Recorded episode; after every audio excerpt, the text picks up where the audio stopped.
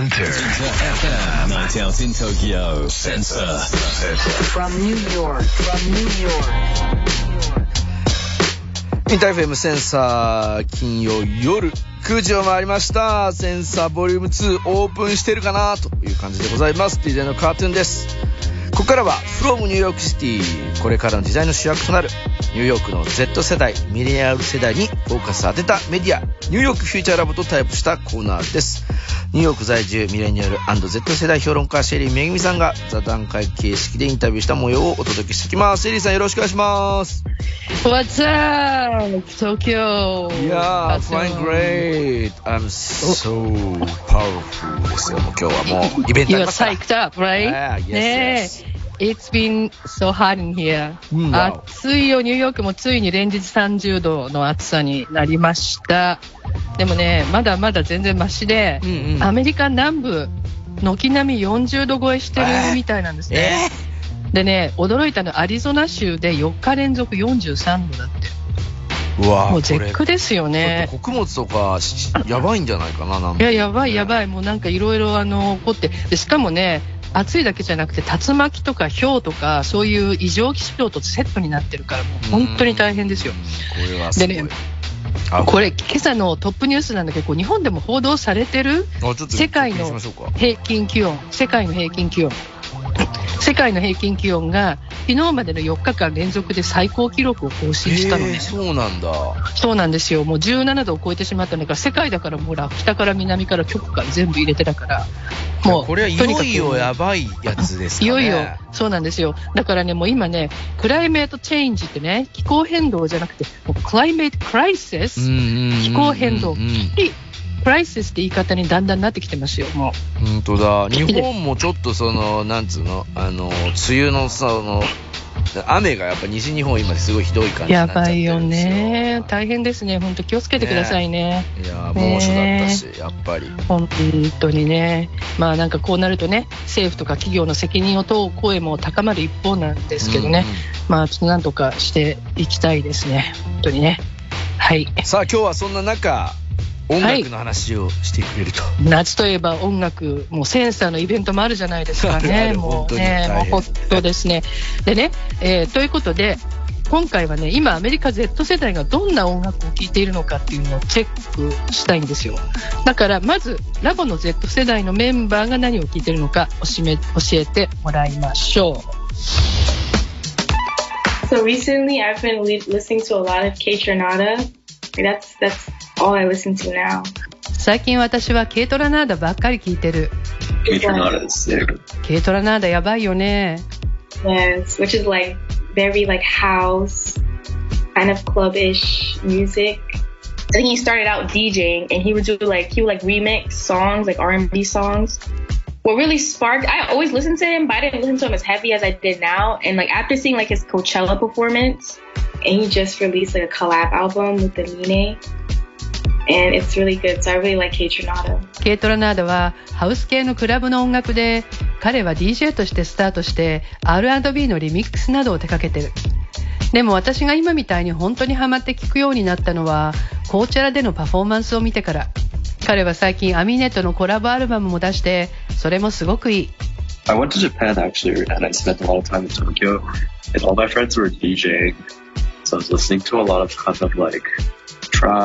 僕はこの間日本に行って東京に結構長いことステイしていたんだけど友達がみんな DJ なんだよねそれでトラップとか聞いてた Trap music in Japan.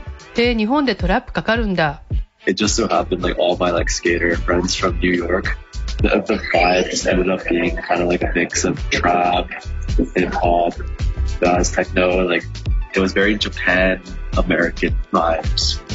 たまたまニューヨーク時代のスケーターの友達が多いからね。そうなるとトラップ、ヒップホップ、トランス、テクノ、そんな感じのジャパンとアメリカがミックスしたようなバイブになるんだ。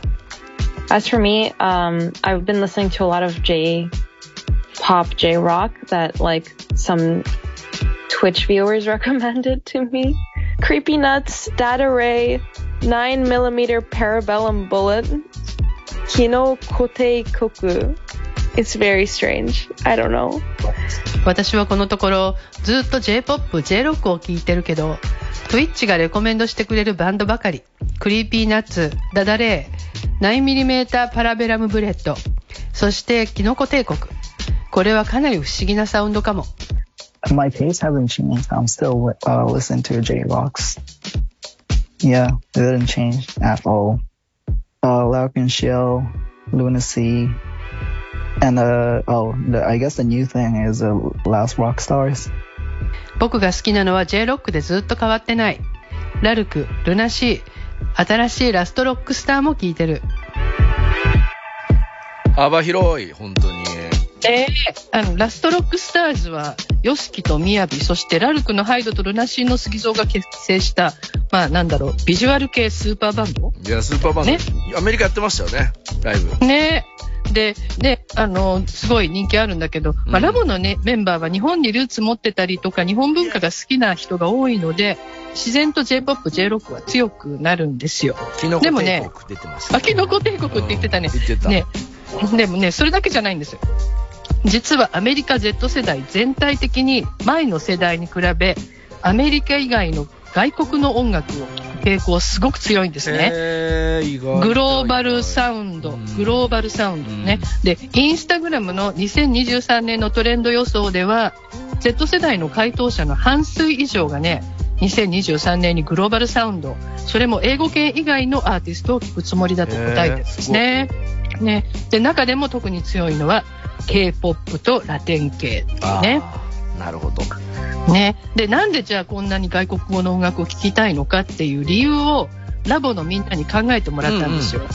で、まずね、最初に出てきたのはやっぱりアニメブームですね。へもうアニメマーケットはもうますます大きくなってね、もうどんどん伸びていくから。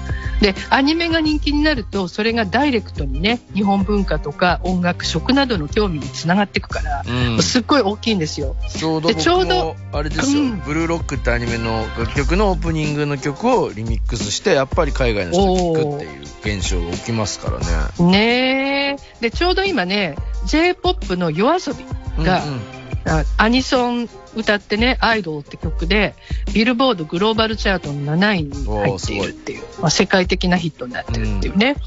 で、だけどね、アニメだけだと、なんで K-POP やラテン音楽が人気なのかって理由がわにならないじゃないですか。はい、そうですね。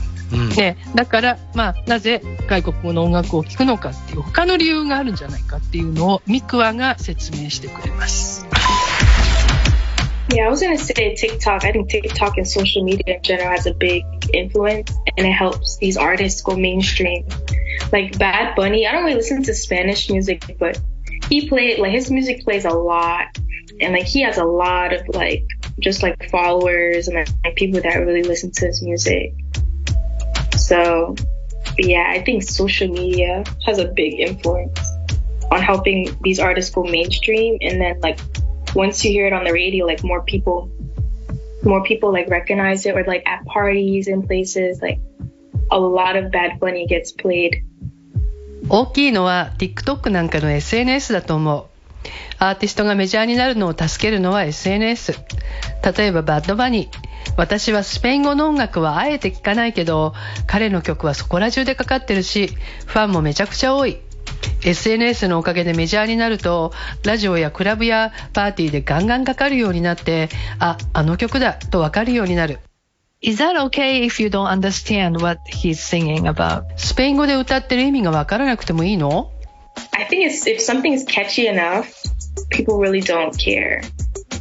Because like with me, like I was listening to Afro beats and I don't really like, I don't know what they're saying, but the beat is really good and like it just sounds really nice. So like I really don't know what they're saying, but and like even with like Burna Boy, like he doesn't speak 100% English all the time. He's like speaks. I don't know what language it is.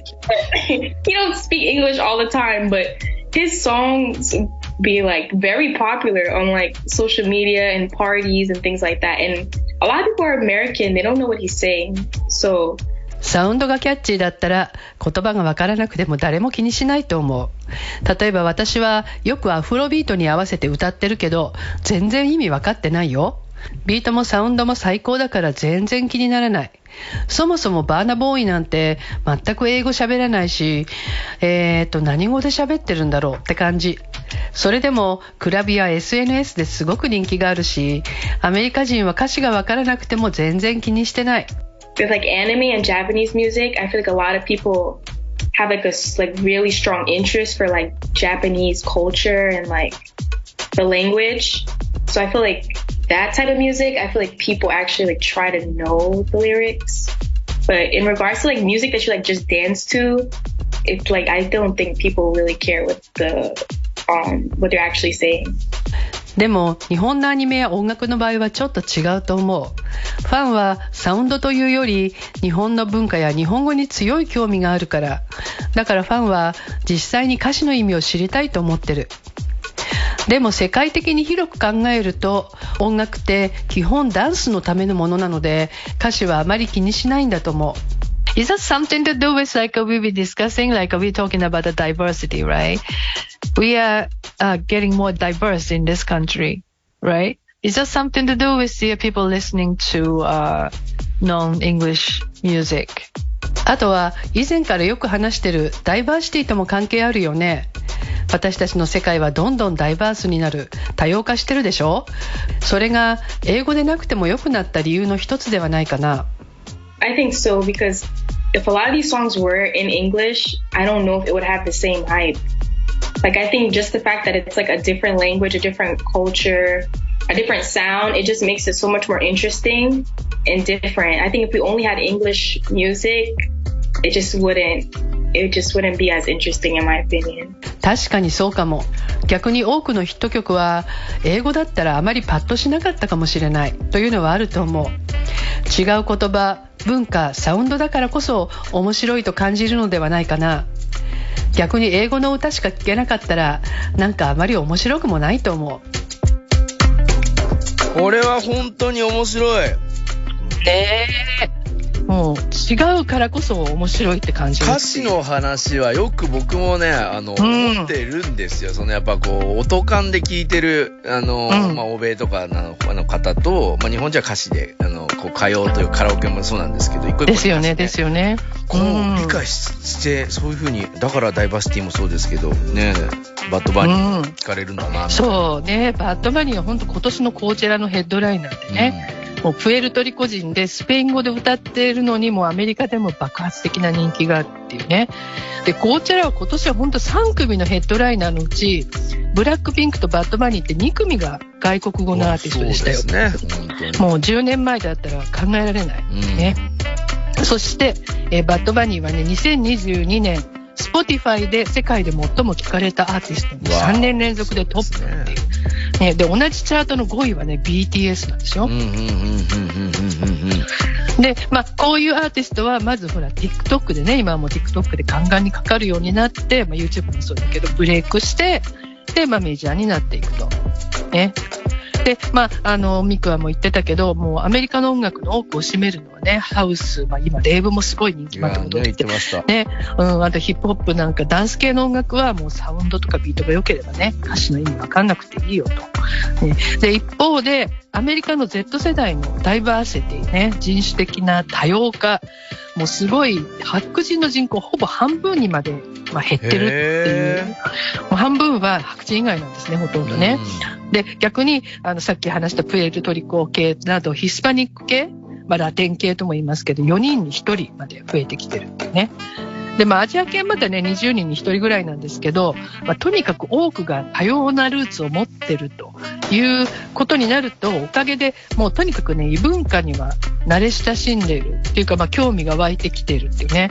あの、少し前にほら、食のトレンドもグローバルイーツな言ったてましたね。ね。だからもう食も音楽もいろんなものを楽しみたいのが、まあ、この世代だと思うんですようね。んで、まああのね、アニソンの話、アニメの話も出てきたけど、あとシティポップなんかもね、今結構世界的に人気があって、まあその文脈の中にあるんだと思うんですよ。ね、あの、J-POP ってね、最近思うんですけど、まあ K-POP と全然違うじゃないですか。今でもね、結構その、まあ、ど、どれとか誰っていうのはちょっと具体的には言えないですけど、あの、うん K-POP のアーティストも、日本の J-POP のその転調が多いメロを、なんか一緒にやりたいみたいなのとか、なるほどあね。の、僕なるほどね。もスタジオワークそれ面結構やってて、ね。あの、うんまあ要は K-POP、アメリカの音楽をまずこう学んで K-POP を取り入れて、今はちょっと日本の音楽に興味を持っているのではないかというのを僕は今自分も DJ プロデューサーとしてチャンスを感じております。あそれはね、すごい、あの、私もありだと思うんですよ。あの、今、カートゥーンが言ったみたいに、BTS とかね、ブラックピンクってすっごいアメリカナイズされてるじゃないですか。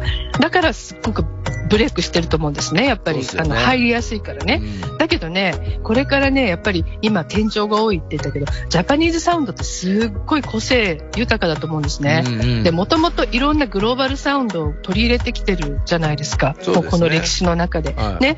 だからすごくね、いろんな、あの、本当にダイバースなサウンドだから、実はね、これがこれから、に、地に聞かれていくまあ、ところから始まっなってて、ちょっと聞いてたら思いました。そう、私もそう思うようになってきた。嬉しい、そ本当にれ。シェリーさんも。あの、楽しみだなと思いますね、そういう意味でもね。うん、やっぱりネットの力があるからね、もうどんどんいいものは広がっていくっていう時代になってると思いますね。アメリカで売れて、そのね、日本人の人たちもみんなよくした NewJeans とかなんかも結構日本ナイズされた音楽とか。出るよね。で、あれやっぱすごい 80s 意識してるし、ね。なんか、うん、なんかそういう意味では、あの、あの、日本の 80s サウンドって言えばシティポップだったりするので、ね、結構そういうののつながりもあるからね。まあそういうのやっぱアルゴリズムの力でそう、ね。多発的に世界に広がると、こう、まあでも何、何人とかオリジンがどこにあるのかっていうのはあれですけど、こう、なんつうの、日本の、こう、まあ言ってましたけど、やっぱなんかこう、島国で、こう、すごくこう、もちろんグローバルサウンドも取り入れてるんですですけど、特殊にこう発達した音楽っていうふうに言ってました？日本の。いや、もうそれ、それも私もそう思いますね、まさにね。あの、やっぱり、あの、ちょっと、なんだろう、ね、ガラパゴスとか、うん悪口言われることもあるけども、逆にやっぱり、あの、日本の文化ってそうやってね、すごくこう、なんか醸成してきたっていうね、そういう部分があるから、それはそれで全然グローバルサウンドの一つだと思いますよ。ね、本当にそういうチャンスが、うんこの、まあ、TikTok もそうですけれども、よりグローバルだからこそ、起こそうそうなね、感じしますからね。ね、発見されてるっていうことじゃないですかね。本当にね。もうだから大きなレコード会社とかね、そういうのも関係なく、もう今みんなが聞きたいものを自分で聞ける時代になったっていううんうん本当に面白い時代だなと思いますね。それがね、全世界的に、まあ Z 世代だけじゃなくて、繋がってね Apple Music、TikTok、一気に繋がりますんで。ねえ。いや、本当に楽しみ。もうカートゥーンの活躍もすごい楽し 期待されてるけど頑張らなきゃ。期待されてるようんいやいや、やってるよもう早くうんシェリーさんのね、ニューヨークに DJ しに行けるように頑張らなきゃみ。ねなって本当に思ってます。あの来て来て。待ってますよ。さあ、今週もシェリーさんありがとうございました。えー thank 来週もよろしく。